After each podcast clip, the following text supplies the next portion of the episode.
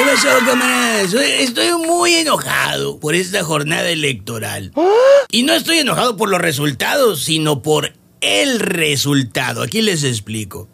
¿Cómo es posible que habiendo ley seca y uno no tomó ni una sola cerveza el domingo, pude amanecer así de crudo el lunes? Un crudón informativo. Miren, soñé encuestas, soñé conteos rápidos, soñé discursos. Las dos o tres horas que pude dormir. Fíjese, lo peor, pensé que la cruda electoral me la iba yo a quitar tomándome un suerito.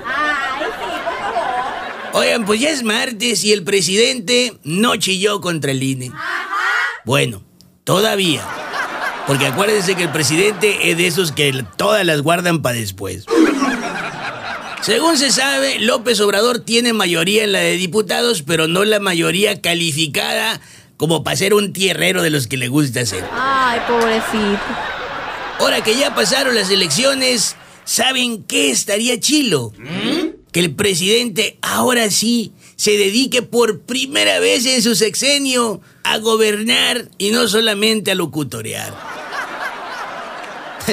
Pero ¿qué estoy diciendo?